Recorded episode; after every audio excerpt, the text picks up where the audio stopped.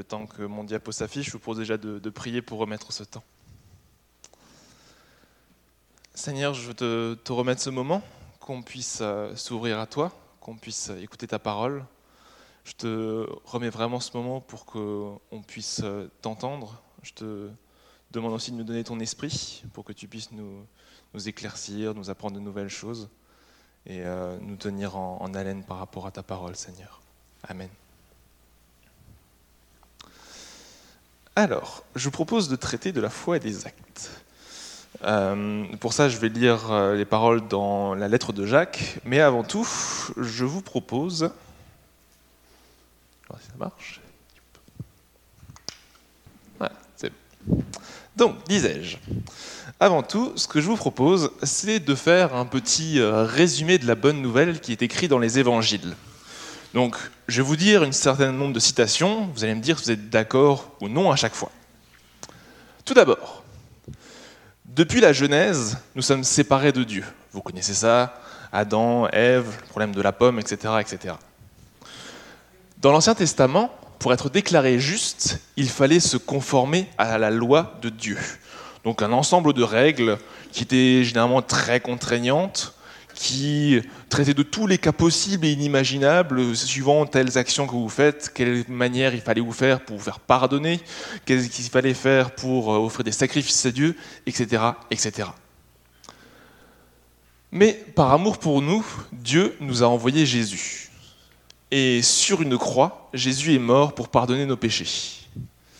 Désormais, nous ne sommes plus esclaves de la loi, parce que justement Dieu a aboli ce, texte-là, qui était bien trop contraignant et impossible à réaliser pour les hommes, mais à la place, il suffit de, placer notre foi en Jésus pour être sauvés. Est-ce que vous êtes tous d'accord avec ça? Bah, Si vous êtes tous d'accord, je vous souhaite un bon dimanche, une bonne semaine, que la force soit avec vous et à dimanche prochain. Est-ce que c'est vraiment aussi simple que ça? Bah, La réponse, c'est que. Ça va pas assez vite. La réponse, c'est que oui, c'est aussi simple que ça.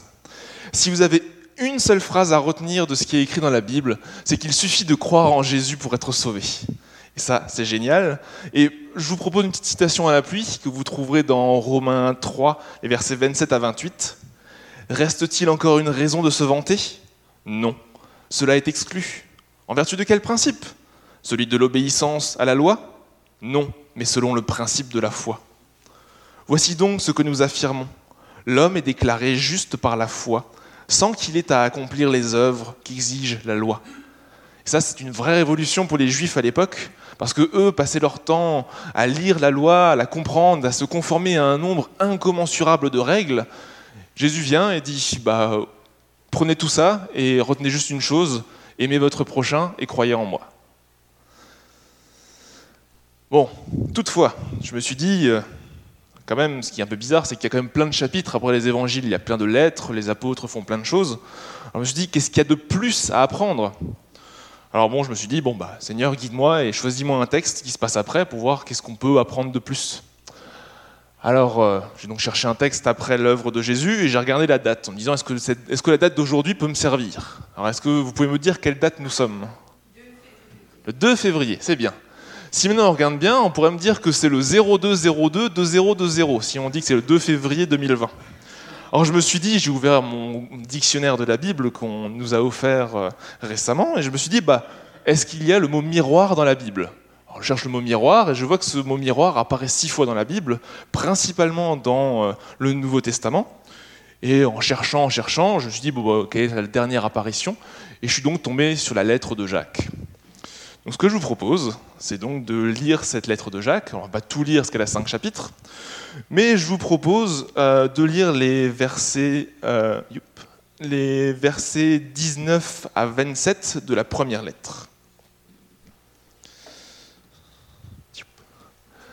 Donc, Jacques 1, versets 19 à 27.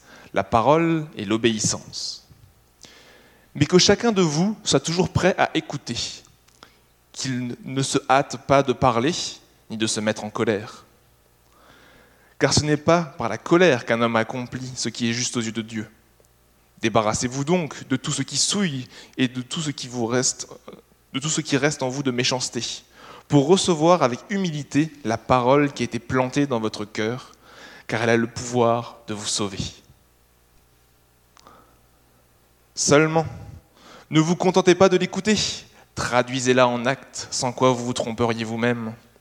En effet, si quelqu'un se contente d'écouter la parole sans y conformer ses actes, il ressemble à un homme qui, en s'observant dans un miroir, découvre son vrai visage. Après s'être ainsi observé, il s'en va et oublie ce qu'il est. Voici au contraire un homme qui scrute la loi parfaite qui donne la liberté. Il lui, demeure fidèlement attaché et, au lieu de l'oublier après l'avoir entendu, il y conforme ses actes. Cet homme sera heureux dans tout ce qu'il fait. Mais si quelqu'un croit être religieux alors qu'il ne sait pas tenir sa langue en bride, il s'illusionne lui-même. Sa religion ne vaut rien. La religion authentique et pure aux yeux de Dieu, le Père, consiste à aider les orphelins et les veuves dans leur détresse et à ne pas, laisser, et à ne pas se laisser corrompre par ce monde. Je vous propose d'étudier un peu ce, texte. Alors, comme je vous ai dit, c'est le chapitre 1, donc on peut en déduire que c'est donc l'introduction de la lettre de Jacques. Et ici, l'auteur nous parle au début de la colère et du langage. Il nous appelle à avoir un cœur pur pour accueillir cette parole, donc ça fait un peu référence aux évangiles, et nous dit aussi au verset 21 que cette parole, elle a le pouvoir de vous sauver. Ça fait clairement référence à ce qui est écrit dans les évangiles. Mais l'auteur ici va un peu plus loin. Et il dit que la parole ne suffit pas, il faut aussi des actes. En verset 25, il nous dit Voici au contraire un homme qui scrute la loi parfaite qui donne la liberté. Il lui demeure fidèlement attaché, et au lieu de l'oublier après l'avoir entendu, il y conforme ses actes. Cet homme sera heureux dans tout ce qu'il fait. Alors, euh, quand on lit ça, et quand on, vu qu'on s'était tous mis d'accord au début, on se posait la question est-ce qu'il n'y aurait pas une contradiction dans la Bible alors? Parce que si on compare les deux, je vous propose de comparer par exemple la lettre de Paul aux Romains et la lettre de Jacques. Le premier, dans la lettre aux Romains, nous dit au chapitre 3, verset 28, L'homme est déclaré juste par la foi sans qu'il ait à accomplir les œuvres qu'exige la loi. Et à côté, Jacques nous dit au chapitre 1, verset 22, Seulement ne vous contentez pas de l'écouter, traduisez-la en actes, sans quoi vous vous tromperiez vous-même. Est-ce qu'il n'y a pas une contradiction ici? Le premier nous dit de vivre par la foi, le deuxième nous demande de vivre avec les actes. Qu'est-ce qu'on fait avec ça? Ce que je vous propose, c'est de prendre un peu de contexte pour comprendre ça. C'est vrai que je vous sors des textes un peu euh, juste comme ça, des, petits affichages sans se replacer dans un contexte. Bah, je vous propose de regarder un peu ça et regarder un peu, euh, suivant une chronologie, où est-ce qu'on se situe. Bon, sans trop vous euh, apprendre de nouvelles choses, je vous apprends que Jésus est né à l'an zéro. Enfin, suivant les problèmes de datation historique, on s'accorde à dire qu'il est né entre 0 et moins 4 que Jésus a accompli son œuvre et est mort puis ressuscité aux alentours des années 30, et qu'ensuite les premiers chrétiens ont, commencé à se former, des églises ont commencé à se monter, les apôtres ont fait plein de voyages missionnaires. On voit la conversion de Paul qui se passe environ vers l'année 35, avec le début de ces voyages missionnaires qu'on connaît. Et ensuite, on estime à peu près la lettre de Jacques vers 40 à 50. Alors on ne sait pas trop l'estimer parce qu'on ne sait pas exactement qui est l'auteur. On parle d'un Jacques, mais on n'est pas sûr vraiment de qui est ce Jacques-là. On sait en tout cas qu'il devait être très connu à l'époque parce qu'il euh, ne prend pas trop le temps de se présenter dans sa lettre, vraiment que tout le monde devait voir qui, qui était à l'époque. Mais on ne sait pas trop, entre 40, 50, certains vont même dire que la lettre a été écrite vers les années 70. Bref, tout ce qu'il faut retenir ici, c'est qu'on se passe après l'œuvre de Jésus. On se passe après sa mort et sa résurrection. Ici, ces lettres, elles sont adressées aux premiers chrétiens. Et ici, en général, ces lettres, quand on les lit, elles ont deux objectifs. Le premier, c'est d'encourager les chrétiens. Le deuxième, c'est de corriger les dérives. Souvent, quand une église se forme, surtout à l'époque, la religion est toute nouvelle, il y a plein euh, d'églises qui se créent, et parfois, euh, vu qu'il n'y a pas d'écrit, c'est que des, textes dits à l'oral, c'est que des, paroles qu'on se transmet de bouche à bouche, bah, parfois euh, on enlève une cédille, on enlève une virgule, et à la fin, le texte ne veut plus dire ce qui était là au début. Donc ici, probablement, la lettre de Jacques est là pour corriger une dérive que l'Église est en train de vivre à l'époque. Bon bah, ce que je vous propose, c'est on va regarder de nouveau ce texte-là et chercher où est-ce qu'il y a potentiellement une dérive dans l'époque de ces premiers chrétiens. Et comme je vous ai dit, bah, je suis tombé donc sur cette histoire de miroir. Alors je vous propose de refaire ce texte un peu comme on pourrait dire Ô miroir, mon beau miroir, montre-moi quelque chose. Je pense que vous connaissez peut-être euh, cette, euh, cette, phrase. Bah, ici, je vous refais le texte avec ici euh, la métaphore donc, du miroir. Donc un chrétien, prenons l'exemple de moi, qui vient voir Dieu et dit Ô Dieu, montre-moi ta parole. Bah, Dieu, étant, étant bon et de toute façon voulant nous enseigner, va nous répondre en vérité, je te le dis, là, il nous apprend souvent des choses. Alors là, je vous propose d'ouvrir vos Bibles et de vérifier qu'est-ce que Dieu a, à vous apprendre. Et ensuite, euh, bah, le texte nous dit, bon bah ok, merci, et euh, salut. Et ensuite, qu'est-ce qu'on fait ensuite? Bah, Le texte nous dit que ici, bah, certains ne font rien. Et quand on prend ça un peu en tête, on comprend que ce message adressé aux premiers chrétiens, c'est que certains ont compris le message juste par la foi, un peu trop à cœur, trop, trop, euh, trop à la lettre, et que ici, l'auteur veut essayer plutôt de nous mettre en garde contre la passivité, contre l'oisiveté, et surtout montrer le risque que certains chrétiens ont de vivre leur foi, mais une foi qui n'agit plus ou qui n'agit pas. Pour ça, je vous propose, donc, je vous ai lu au début l'introduction, Maintenant, je vous propose de lire vraiment son argumentaire, qu'est-ce qu'il donne par rapport à ça? Et donc ça, vous allez la retrouver dans la lettre de Jacques aussi, mais au chapitre 2, les versets 14 à 26. je vais vous le lire. Verset 14.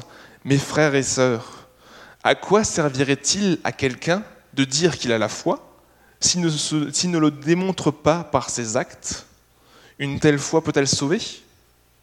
Supposez qu'un frère ou une sœur manque de vêtements et n'est pas tous les jours assez à manger. Et voilà que quelqu'un de vous leur dit Au revoir, mes amis, portez-vous bien, restez au chaud et bon appétit, sans leur donner de quoi pouvoir, de quoi pourvoir aux besoins de leur corps. À quoi cela sert-il? Il en est ainsi de la foi. Si elle reste seule, sans se traduire en actes, elle est morte. Mais quelqu'un dira, l'un a la foi, l'autre a les actes. Eh bien, montre-moi ta foi sans les actes, et je te montrerai ma foi par mes actes. Tu crois qu'il n'y a qu'un seul Dieu? C'est bien, mais les démons aussi le croient, et ils tremblent. Insensé, veux-tu avoir la preuve que la foi sans les actes ne sert à rien? Abraham, notre ancêtre, n'a-t-il pas été déclaré juste à cause de ses actes lorsqu'il a offert son fils Isaac sur l'autel? Tu le vois, sa foi et ses actes agissaient ensemble et, grâce à ses actes, sa foi a atteint son plein épanouissement. Ainsi s'accomplit ce que l'Écriture déclare à son sujet. Abraham a eu confiance en Dieu et Dieu, en portant sa foi à son crédit, l'a déclaré juste et il l'a appelé son ami.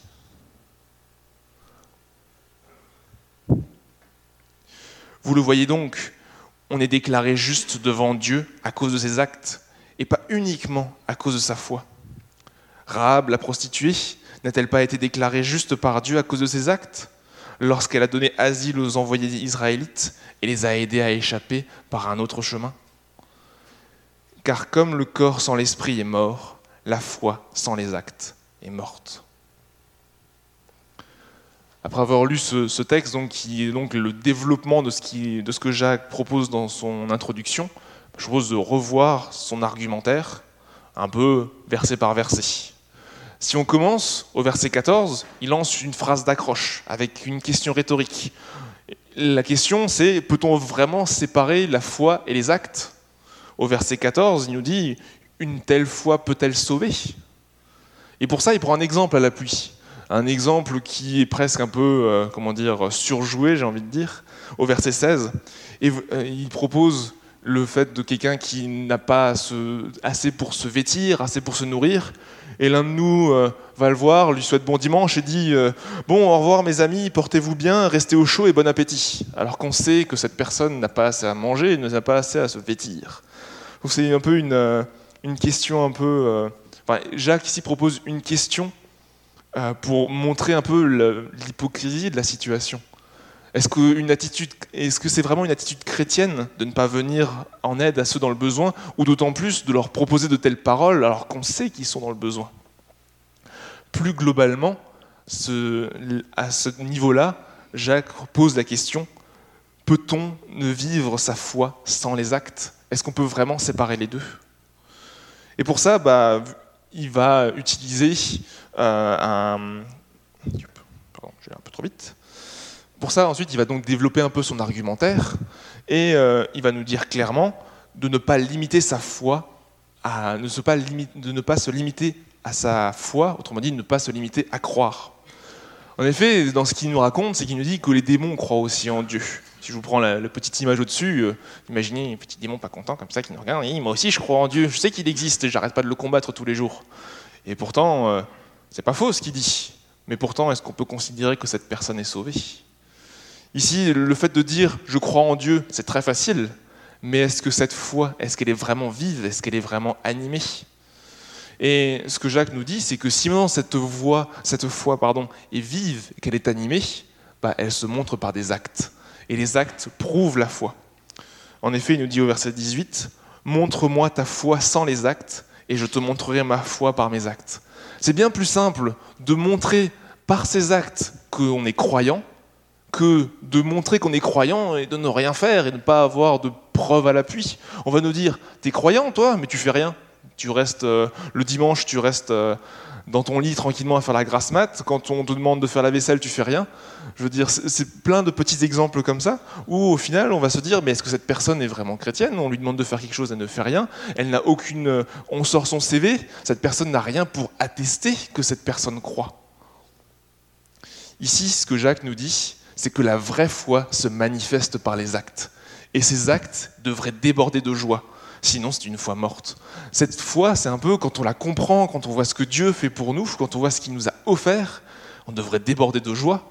On devrait commencer à, louer Dieu, à prier, à commencer à s'engager. Il y a plein de, manières de pouvoir exprimer cette foi. Mais si maintenant on se rend compte que Dieu a fait quelque chose d'énorme pour nous et qu'on reste seul dans notre coin à ne rien faire Est-ce qu'on manifeste vraiment l'amour de Dieu? Et est-ce qu'on a vraiment compris cet amour? Jacques, lui, utilise deux exemples. Il va utiliser l'exemple d'Abraham et de Rahab. Donc, Abraham, vous connaissez, donc le moment où Dieu lui demande de sacrifier son fils unique sur l'autel avant de l'arrêter, et donc juste de voir est-ce qu'il est capable de l'écouter, mais aussi est-ce qu'il est capable de lui obéir. Et pareil pour Rahab la prostituée, au moment où Josué veut prendre la ville de Jéricho. Euh, ici, euh, la Rahab montre aussi un peu par ses actes en sauvant deux Israélites. Ces deux exemples qu'il utilise pour montrer que oui, ils croyaient en Dieu, mais plus que tout, leurs actes ont prouvé leur foi.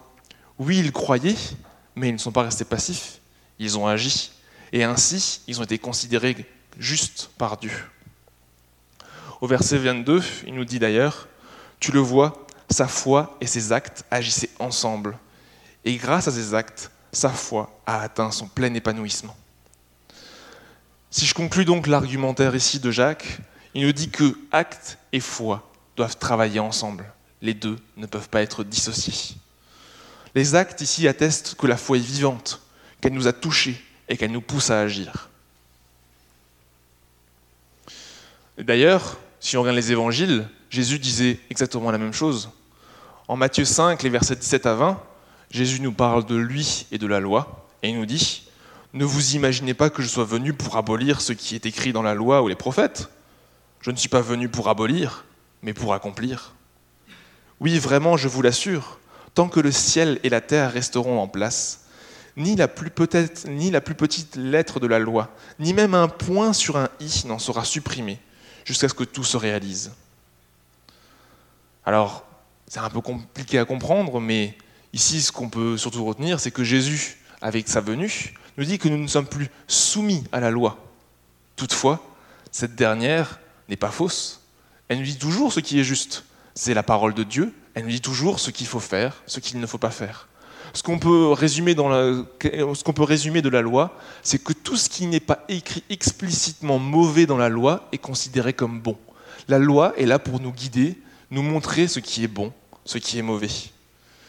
Et Dieu, Jésus ici nous dit que cette loi-là, elle était impossible à accomplir pour les hommes seuls avant.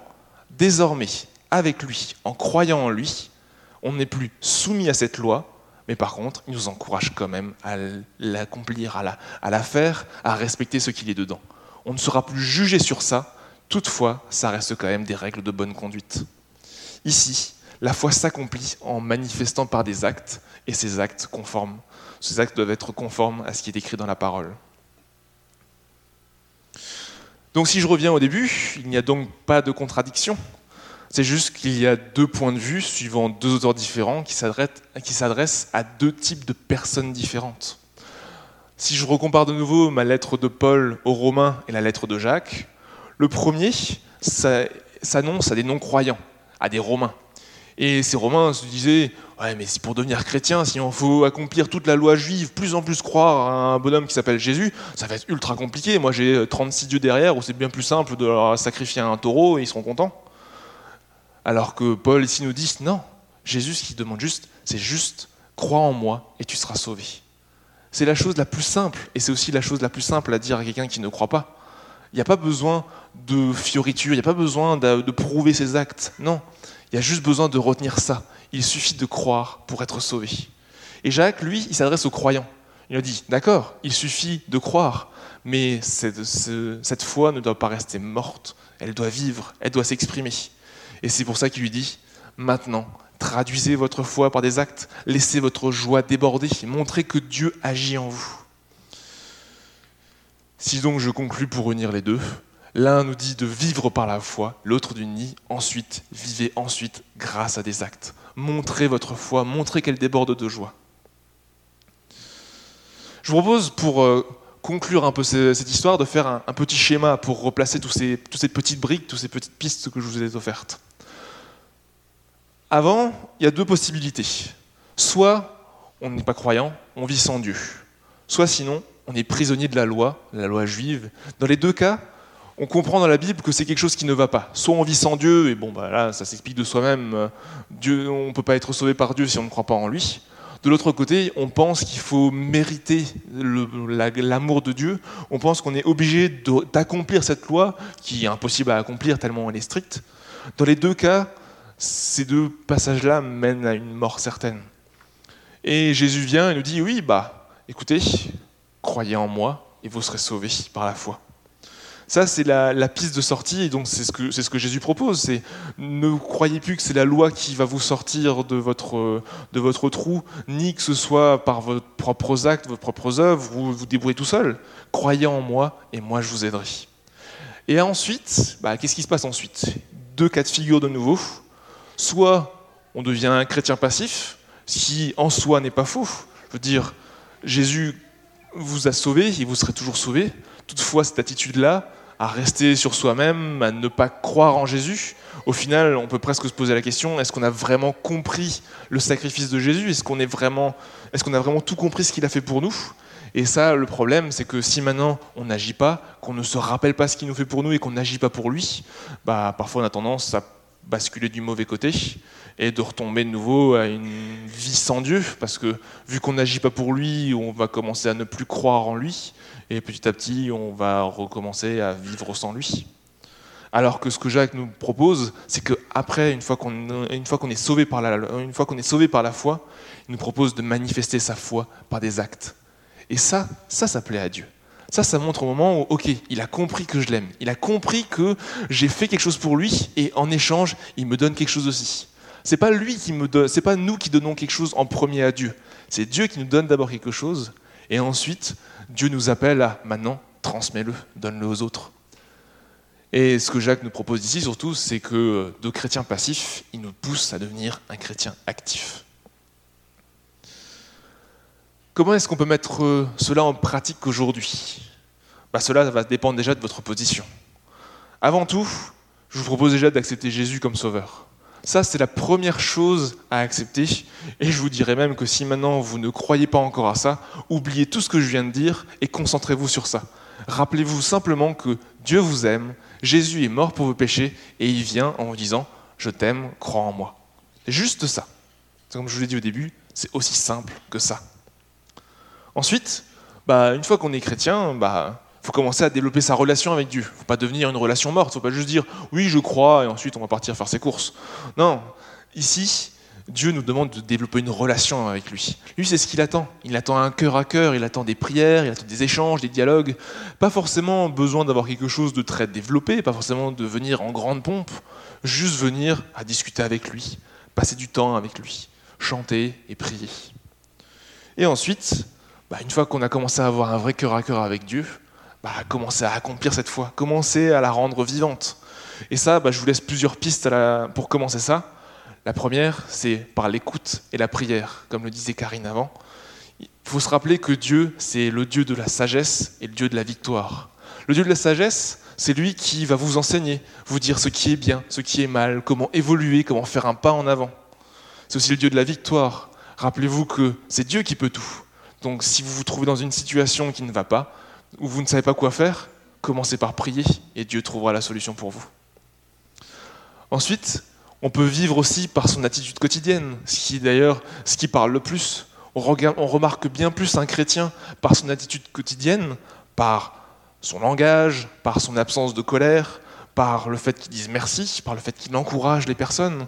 Tout ça sont des petites choses qui sont banales au quotidien, mais qui montrent une foi qui marche.